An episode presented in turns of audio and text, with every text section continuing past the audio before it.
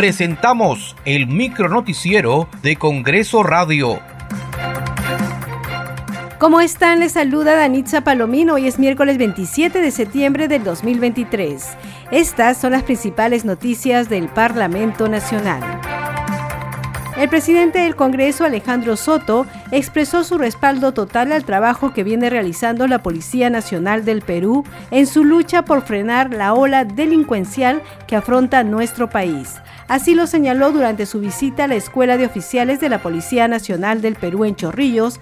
Nosotros lo que estamos haciendo es una visita un poco para fiscalizar el tema del manejo de la formación del efectivo policial. Estamos acá en la campiña, un lugar donde en el pasado se formaban un promedio de 1.200 a 1.500 efectivos de la policía. La carencia de policías en las calles está generando que haya una suerte de decisión de carácter político de crear una policía paralela. Pero creo que antes de que eso ocurra es bueno venir al lugar de los hechos, verificar la posibilidad de que la propia Policía Nacional permita un mayor acceso a postulantes que pueden ser futuros policías acortando los plazos de formación. El congresista Eduardo Castillo de la bancada Fuerza Popular advirtió que no se están realizando trabajos de prevención en el río Piura. Informó que las autoridades regionales han solicitado la pronta ejecución de obras de descolmatación y defensas ribereñas.